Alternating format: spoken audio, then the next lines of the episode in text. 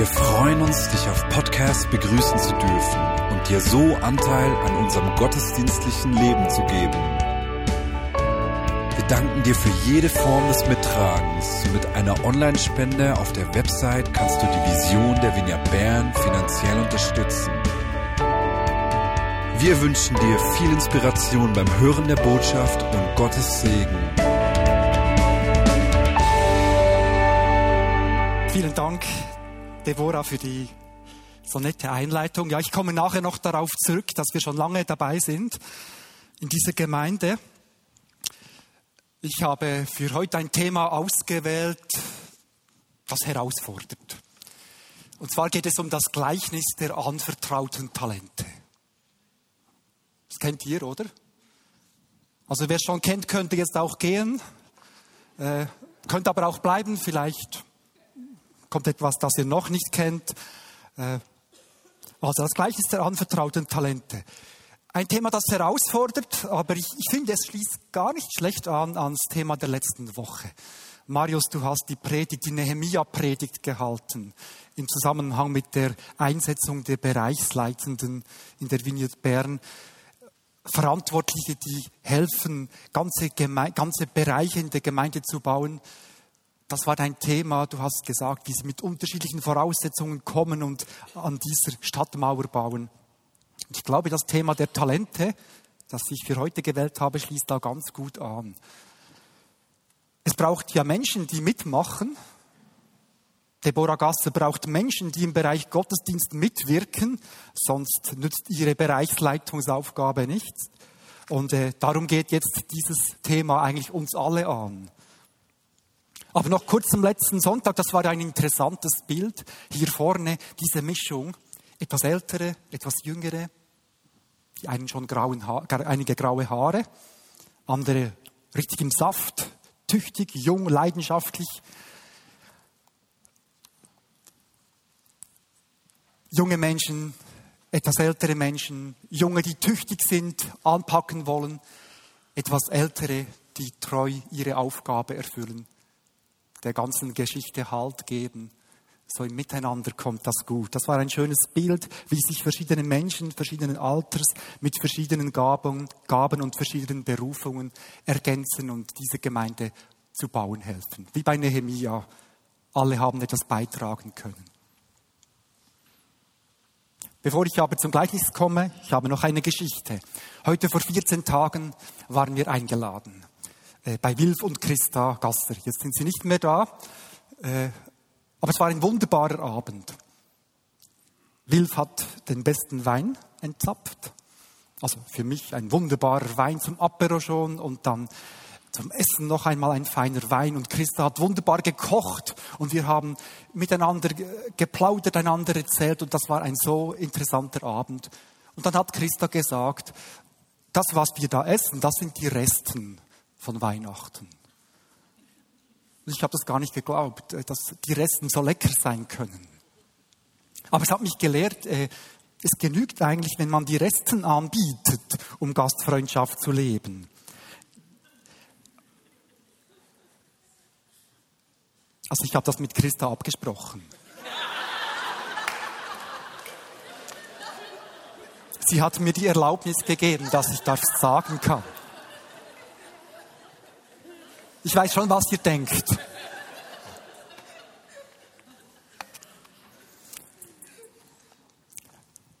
Christa hat dann die Frage gestellt, kennt ihr auch so viele Menschen, die in der Mitte des Lebens der Gemeinde den Rücken kehren, die plötzlich genug haben, die plötzlich nicht mehr mitmachen, die nicht mehr erscheinen im Gottesdienst, sich aus der Kleingruppe zurückziehen, der Gemeinde den Rücken zukehren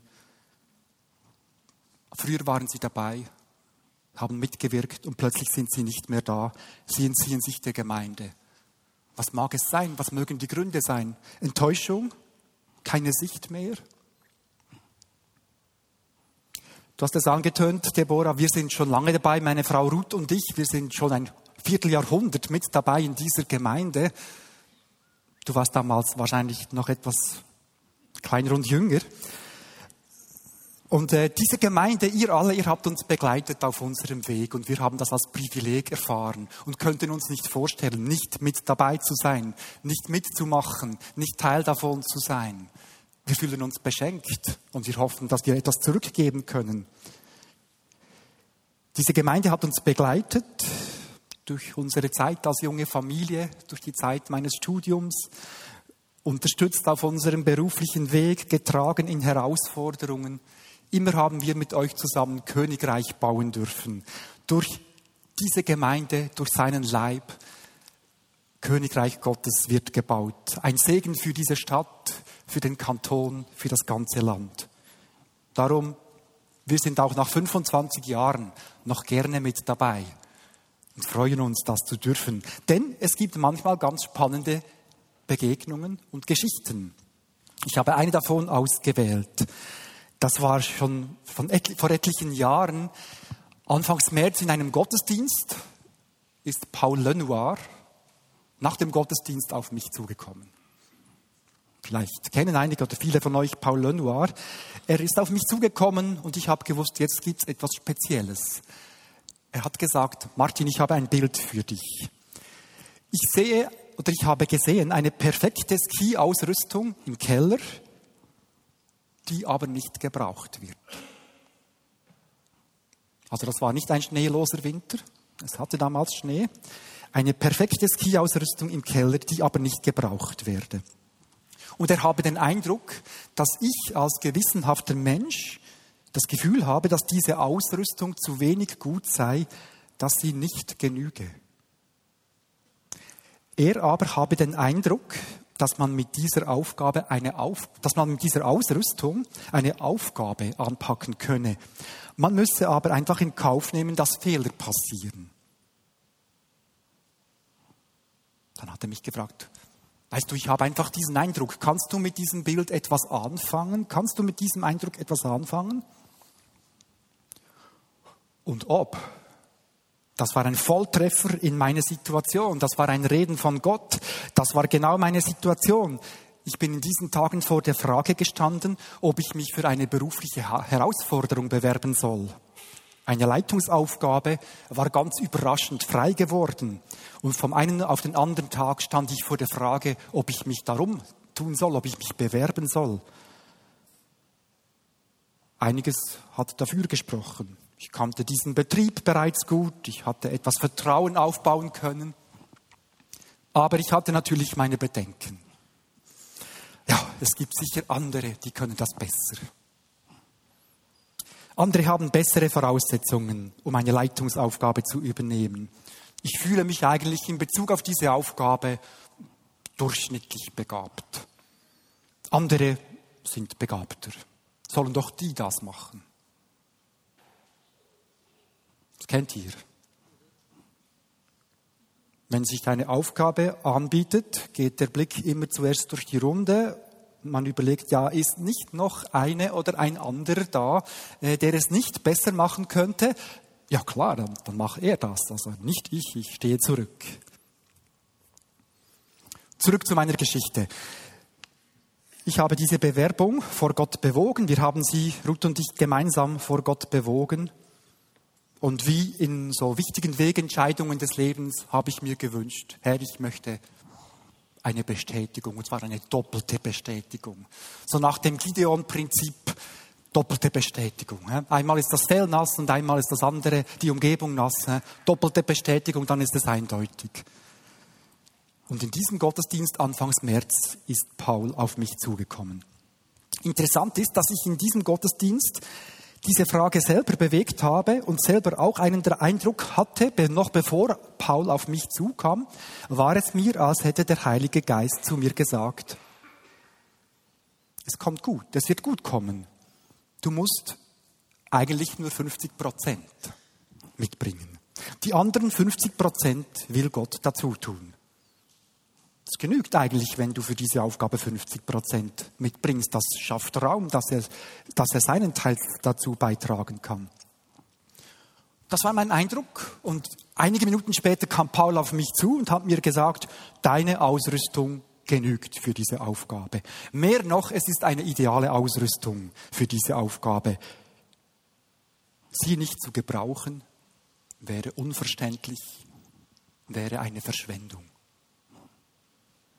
Großartig, hä?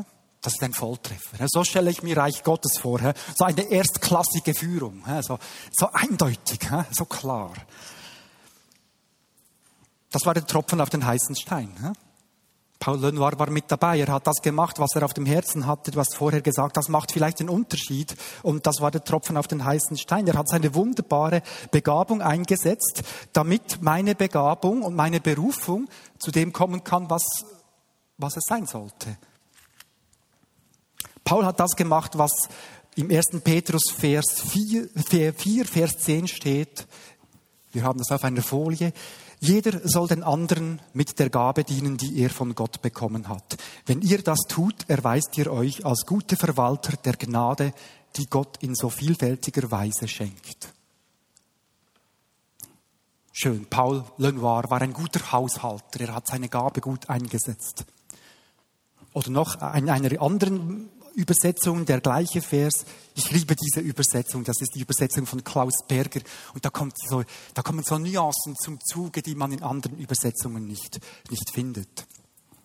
Es heißt hier, jeder benutze das besondere Charisma, das er empfangen hat, als besondere heilsame Gabe, die für Menschen unerklärbar auf den Himmel zurückweist.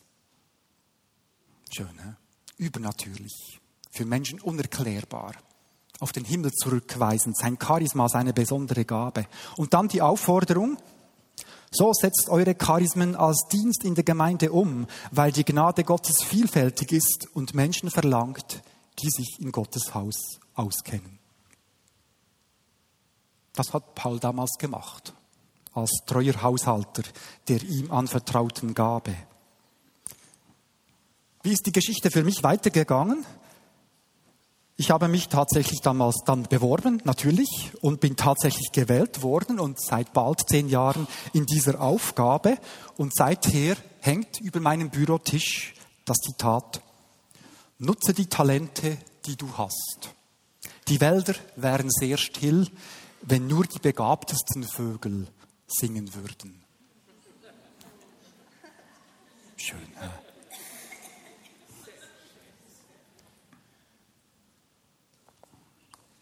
Vieles, was ich vorher in meinem Leben gemacht habe, das habe ich nachher entdeckt, hat eigentlich genau auf diese Aufgabe gepasst.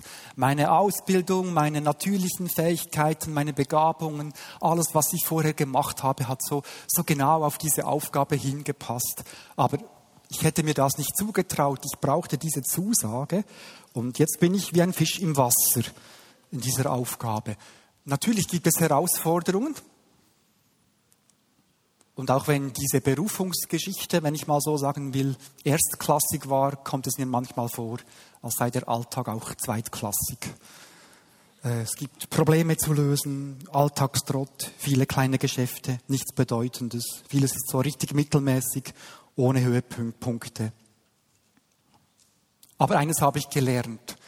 Als einer, der die Sache gern 100 Prozent macht, der sich selber um alles besorgt, möchte ich dem Wirken Gottes Raum geben. Überall, auch in solchen, in meiner beruflichen Aufgabe. Und über meinem Schreibtisch und in meinem Tagebuch steht etwas Zweites, nämlich das GSP-Prinzip. Kennt ihr das? GSP. Gut statt perfekt gut statt perfekt. Das nützt eigentlich in vielen Fällen. Es muss nicht immer perfekt sein. Es reicht, wenn es gut ist. Äh, und das entspricht seiner Mathematik. Es genügt oft, wenn wir 50 Prozent dazu beitragen. Er macht 100 Prozent daraus. Das ist Gottes Mathematik. Gut statt perfekt. So, und jetzt zum Gleichnis mit den Talenten. Das passt ja. He? Das passt zu Paul Lenoir, das passt zu meiner Situation, das passt zu Christa Kassers Kühlschrank. Es passt einfach. He? Da geht es um den Einsatz unserer Gaben, unserer Begabungen, mit allem, was wir haben, was wir einsetzen können in sein Königreich. Es geht, und es geht um Gottes Mathematik. Also, ich fasse das Gleichnis zusammen. Das Gleichnis von den anvertrauten Talenten hat Jesus in einem Kreis seiner, in einem weiteren Kreis seiner Jünger erzählt und wollte ihnen erläutern, wie das Königreich Gottes funktioniert. Hauptfigur der Geschichte ist ein Herr. Es heißt, es sei ein reicher Mann gewesen, ein Fürst, der sich auf eine lange Reise begeben wollte. Bevor er abreist, ruft er seine Diener zu sich und gibt jedem einen stattlichen, ansehnlichen Geldbetrag. Heute würde man sagen, er hat seine Vermögensverwalter zu sich gerufen, hat gesagt, äh, arbeitet mit dem Geld, bis ich wiederkomme. Arbeitet damit, setzt alles ein, was ihr habt. Dann begibt er sich auf Reisen, auf eine lange Reise, und erst mit großer Verzögerung kehrt er schließlich zurück. Nach seiner Rückkehr ruft er seine drei Verwalter zu sich und lässt sie berichten, oder besser gesagt, er lässt sie Rechenschaft geben, was inzwischen sie mit diesem Geld erwirtschaftet haben. Die ersten beiden Diener haben einen stattlichen Gewinn erwirtschaftet. Ei, du bist ein tüchtiger und treuer Diener, werden, wird der erste gelobt. Und der zweite erhält das gleiche Lob. Du bist ein tüchtiger und treuer Diener. Der dritte hingegen bringt den ursprünglichen Geldbetrag zurück und sagt, aus Angst habe ich mein Geld nicht investiert und bringe es stattdessen zurück. Ich habe es verborgen und bringe es so zurück, wie ich es erhalten habe. Soweit das Gleichnis, das Jesus diesem größeren Kreis von Jüngern erzählt hat. Es geht vermutlich nicht um die Details in dieser Geschichte, auch nicht um die historische Genauigkeit, sondern um die Bedeutung. Was will dieses Gleichnis in unser Leben als Nachfolger Jesu hineinsagen? Was ist die sinnhafte, bildhafte Bedeutung dieses Gleichnisses? Die Interpretation des Gleichnisses, da ist man sich in etwa einig, ist die folgende, ist allgemein bekannt und anerkannt. Im Gleichnis von den anvertrauten Talenten wollte Jesus sagen, ich bin wie der Fürst. Ihr habt mich als Fürsten gewählt ich bin euer Herr, ich bin ein reicher Herr. Ihr seid meine Diener, die Nachfolger Jesu. Der Geldbetrag, das sind Gaben, Begabungen, Fähigkeiten, Ressourcen, die den Menschen anvertraut sind. Und der Herr kommt mit Verzögerung zurück. Später einmal werden alle seine Jünger Rechenschaft ablegen müssen, was sie mit denen ihnen anvertrauten Gaben erreicht haben, wie sie sie eingesetzt haben.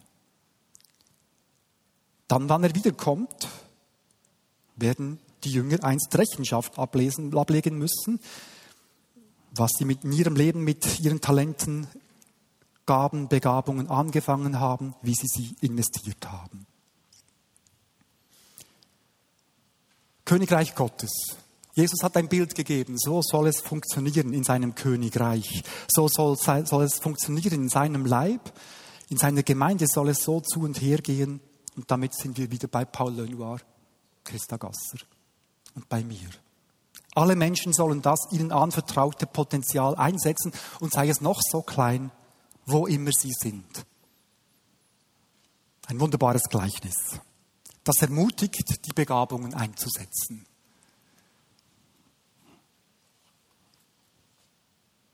So, das war's. Habt ihr alle schon gekannt? Hä? Hätte ich mir eigentlich ersparen können. Darum habe ich jetzt die beiden Testfragen, damit ihr, damit ich testen kann, ob ihr das auch richtig verstanden habt. Die erste Frage ist äh, die Ausgangslage.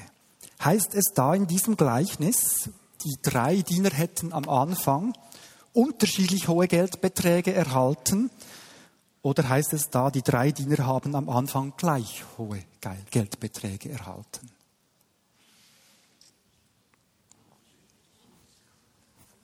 Unterschiedlich? Unterschiedlich?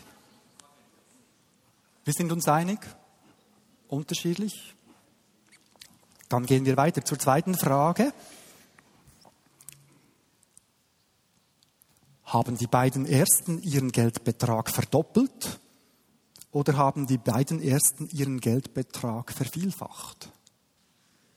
Verdoppelt? Vervielfacht? Verviel einmal vervielfacht, einmal verdoppelt. Vielen Dank. Wir haben nämlich ein Problem. Zwei Versionen. Eine bei Lukas, eine bei, bei Matthäus. Hä? Lukas 19, Vers 11 bis 27, Matthäus 25. Ich habe ein Problem. Ich habe mir den Kopf zerbrochen. Und es ist wie, wir haben ein Problem. Lukas sagt, es sei in Jericho geschehen. Matthäus sagt, Jesus habe diese Geschichte in Jerusalem erzählt. Lukas sagt, zehn Diener hätten Geld erhalten. Matthäus sagt, es waren nur drei. Lukas sagt, jeder von ihnen hätte ein Pfund erhalten. Matthäus sagt, die ersten zwei hätten mehr erhalten, äh, die ersten zwei hätten mehr erhalten als der dritte. Lukas sagt, die Belohnung war unterschiedlich. Matthäus sagt, die Belohnung war für alle gleich. Lukas sagt, der dritte Diener hat sein, ein, hat sein Pfund, das er erhalten habe, in der Erde vergraben. Und Matthäus sagt, er hat sein Talent, das er erhalten hat, im Tuch aufbewahrt. Das ist wie wenn Ruth und ich am gleichen Ort waren und nachher erzählen, was wir erlebt haben. Also das ist auch abgesprochen. Es ist sogar abgesprochen, dass ich sagen darf, dass Ruth eher dazu tendiert, die Sache etwas auszuschmücken. Das ist ihr Wort. He? Und ich eher dazu neige, die Sache zu reduzieren, damit, äh, damit wir Zeit gewinnen. Also, wir gewinnen Zeit. Was ist der gemeinsame Nenner dieser beiden Gleichnisse in der Version Lukas und Matthäus? Ich bringe das auf einen Nenner, da haben wir die nächste Folie, die macht mal alles klar, was gleich ist. Alle haben Talente anvertraut und sollen damit arbeiten. Das haben beide gleich. Es steht in beiden Versionen. Diejenigen, die das einsetzen, was ihnen anvertraut ist, gewinnen dazu. Super. Wer investiert, gewinnt. Da sind sich die beiden einig. Die ersten beiden Diener erhalten ein Lob. Ihr seid tüchtige und treue Diener. Auch da sind sich die beiden einig. Und als Quintessenz, wer im Kleinen treu ist, dem soll viel anvertraut werden. Wer seine Begabungen, Talente, Möglichkeiten investiert und nicht zurückbehält, dem wird später mal mehr anvertraut. Und es gibt Schimpfe für den dritten Diener, der sein Talent, sein Pfund nicht einsetzt. Das ist mal beruhigend. He? Lukas und Matthäus sind sich in diesen paar Punkten einig. No risk. Setzt ein. Investiert. Das kommt gut. Wer investiert, gewinnt. Jeder wird belohnt, der investiert. Es verliert jener, der zurückhält und nicht einsetzt. Und alle jene, die ihre Talente investieren, werden gerühmt mit, ihr seid tüchtige und treue Diener.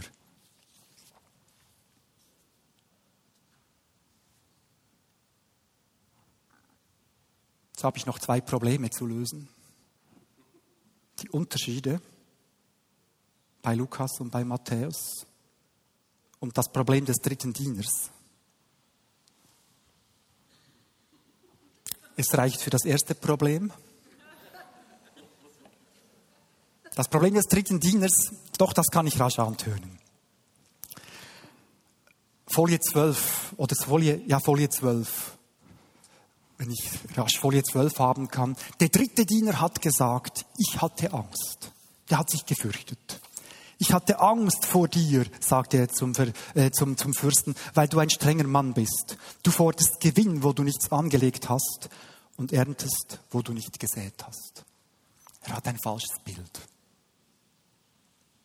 Er hat ein falsches Bild vom Fürsten, vom Herrn, von dem, der später als König zurückgekommen ist. Darum hat er aus Angst seine Talente vergraben, versteckt.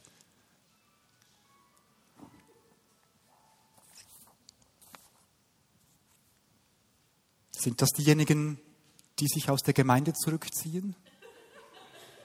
Also seid nicht ihr, sonst wärt ihr nicht da. Aber diejenigen, die sagen, ich hab's eigentlich gesehen.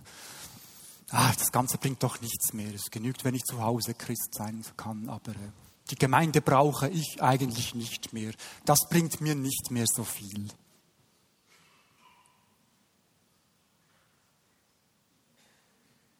Die vergraben ihre Talente, äh, verstecken sie. Die könnten ja da sein.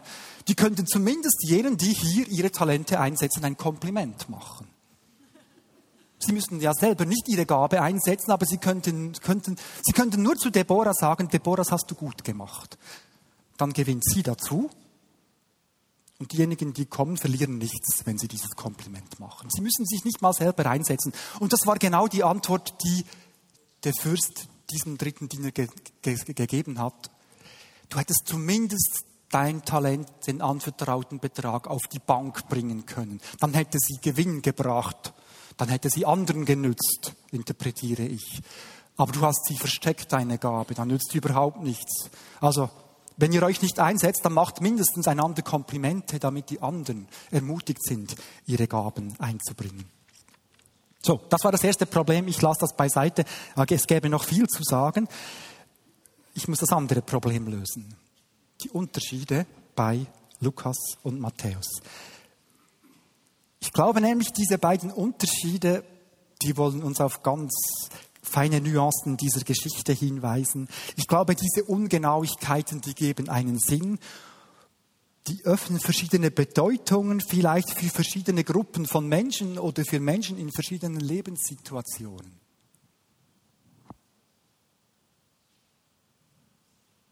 Und offenbar hat es der Heilige Geist zugelassen, dass diese beiden Versionen nebeneinander stehen und uns kurz mal verwirren. Also, Folie 9, Lukas, Matthäus.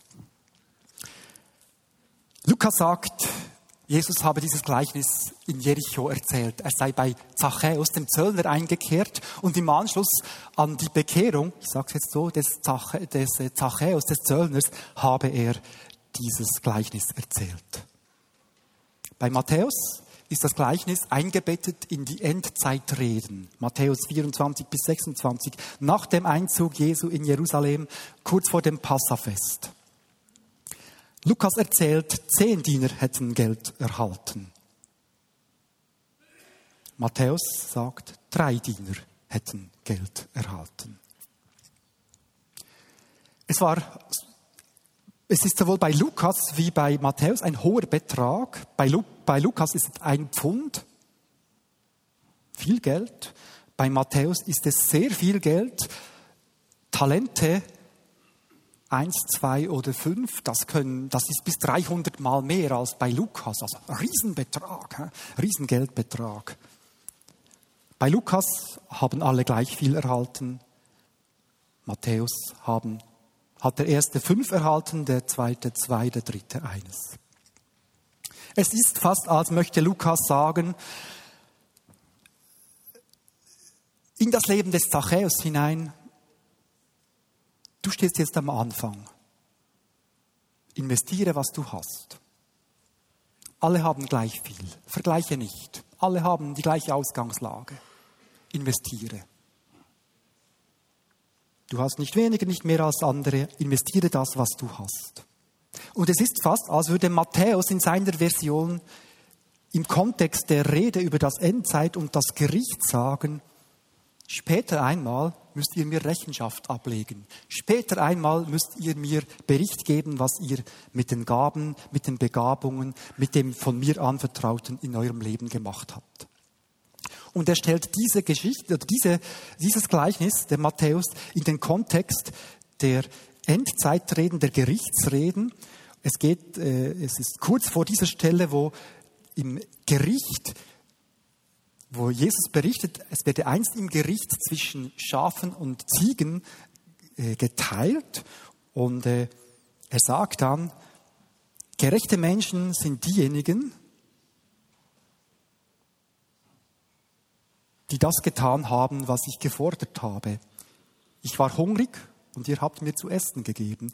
Ich war durstig und ihr habt mir zu trinken gegeben. Ich hatte nichts anzuziehen und ihr habt mir Kleidung gegeben. Ich war krank und ihr habt mich um euch gekümmert. Ich war im Gefängnis und ihr habt mich besucht.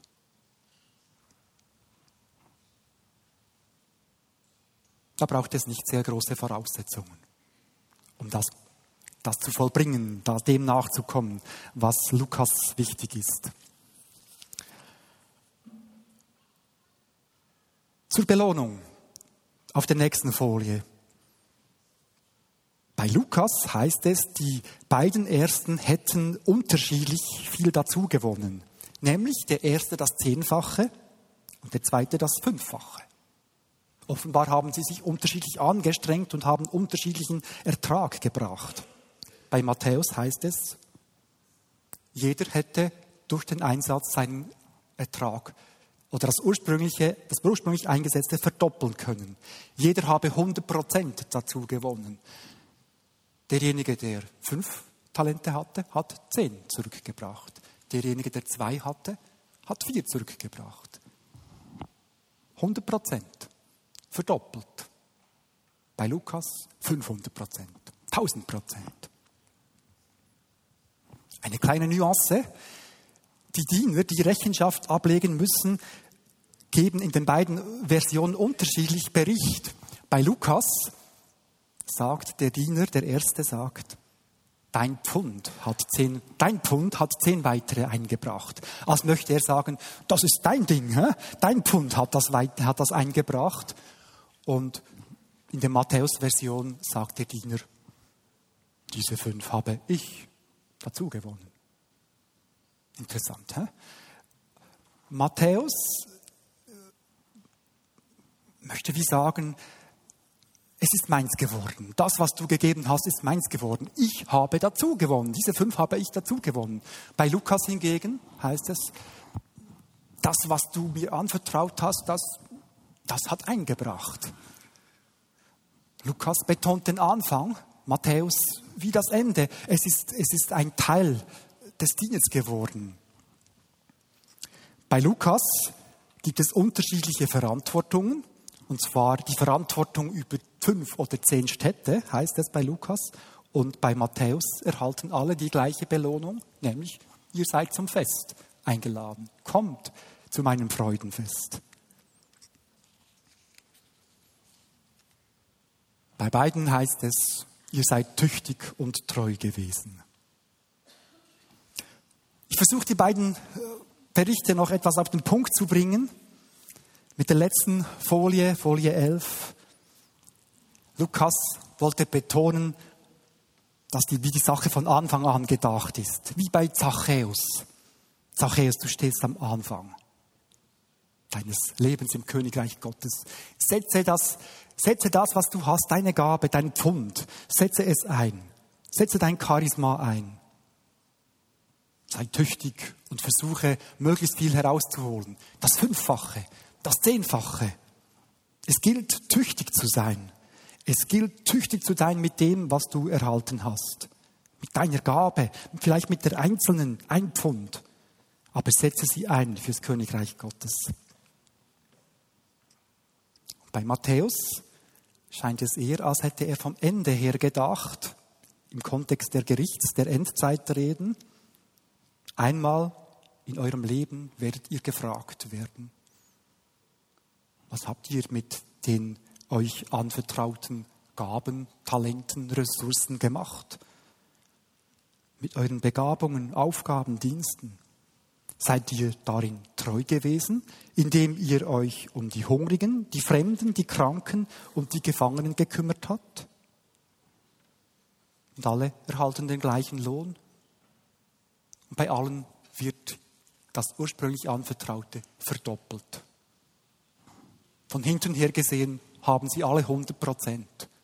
Eingebracht haben sie 50. Das kommt mir irgendwie bekannt vor. Es ist, als möchte Lukas sagen, es gibt Phasen im Leben eines Christen oder im Königreich, da gilt es tüchtig zu sein. Und möchte Matthäus betonen, es gibt Phasen, in denen es gilt, treu zu sein. Das sind vielleicht Lebensphasen, das sind vielleicht Lebensaufgaben, das sind vielleicht Berufungen oder vielleicht bezieht sich das auf einzelne Gaben, einzelne Begabungen. Tüchtig oder treu. tüchtig und treu. Aber bei Lukas und Matthäus etwas anders gewichtet. Am Anfang des Lebens im Königreich, wie Lukas betont, gilt es vielleicht, seine Gaben und Begabungen einzusetzen, was das Zeug hält. Talente zu erkennen, einzusetzen, eifrig zu sein, ohne nachzulassen. Vieles mal auszuprobieren, das Unterschiedlichste anzupacken und herauszufinden, wo Erfolg sich einstellt. Vielleicht das Fünffache, vielleicht das Zehnfache. Es gibt Bestätigungen durch andere Menschen. Und man entdeckt, ah, das ist mein Ding. Und im zweiten Teil des Lebens im Königreich Gottes heißt es vielleicht, in dem, was sich so als Berufung, als Ressource, als, als das Gesamte herausgewiesen hat in deinem Leben, in dem gilt es treu zu sein. Gewinn und Erfolg sind auch wichtig, sie stehen aber nicht im Vordergrund. Die ersten 50 Prozent, das ist der Einsatz, am Schluss sind es 100 Prozent das ist gut. Es gilt, diese Aufgabe und Berufung treu zu erfüllen. Lukas oder Matthäus? Was spricht euch mehr an? Die einen vielleicht Lukas, die anderen Matthäus. Tüchtig oder treu? Also wie auch immer, es heißt in beiden Gleichnissen tüchtig und treu. Ihr seid tüchtige und treue Diener. Also darum lasst uns gute Haushalter dieser Gaben sein, diese Begabungen, die uns geschenkt sind. Ich möchte abschließen mit diesem wunderbaren Vers aus Epheser 4, 15 bis 16. Wir dagegen können darauf bauen, dass der Herr uns wirklich liebt. Es ist fast, als möchte dieser Vers eine Antwort geben auf den dritten Diener. Wir dagegen können darauf bauen, dass der Herr uns wirklich liebt und wollen ihm entgegenwachsen in allen Dingen. Von ihm her wächst der ganze Leib harmonisch und organisch dank seiner Glieder und Gelenke. Jeder einzelne Teil hat dabei seine Aufgabe. Es mag einem vorkommen wie der Tropf auf dem heißen Stein. Wie ein winzig kleiner Beitrag. Aber so wächst der Bau des Leibes durch Liebe.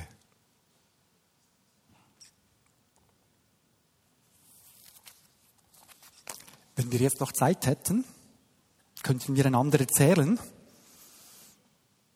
von Phasen, in denen es galt, tüchtig zu sein und von Phasen, in denen es galt, treu zu sein.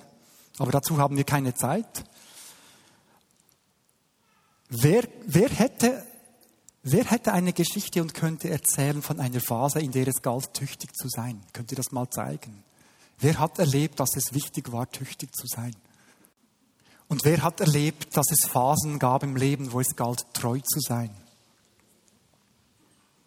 Ihr seid eine treue Gemeinde. Ich bin noch nicht ganz am Schluss. Wer von jenen, die erfahren haben, dass es gilt, tüchtig zu sein, wären bereit, den anderen diese Geschichte zu erzählen. Also nicht jetzt. Wir machen es so. Steht doch schnell auf. Wer wäre bereit, aus dem eigenen Leben zu berichten, wo es galt, tüchtig zu sein? Wer steht auf und zeigt damit, dass er oder sie bereit wäre, darüber zu erzählen? Also zu diesen Menschen, die jetzt aufstehen, könnt ihr nachher oder wann auch immer auf sie zugehen und fragen, du erzähle mir deine Geschichte, wo es galt, tüchtig zu sein. Vielen Dank. Und jetzt die anderen. Wer wäre bereit, aus dem Leben zu erzählen, wo es galt, treu zu sein? Wer wäre bereit? Wunderbar.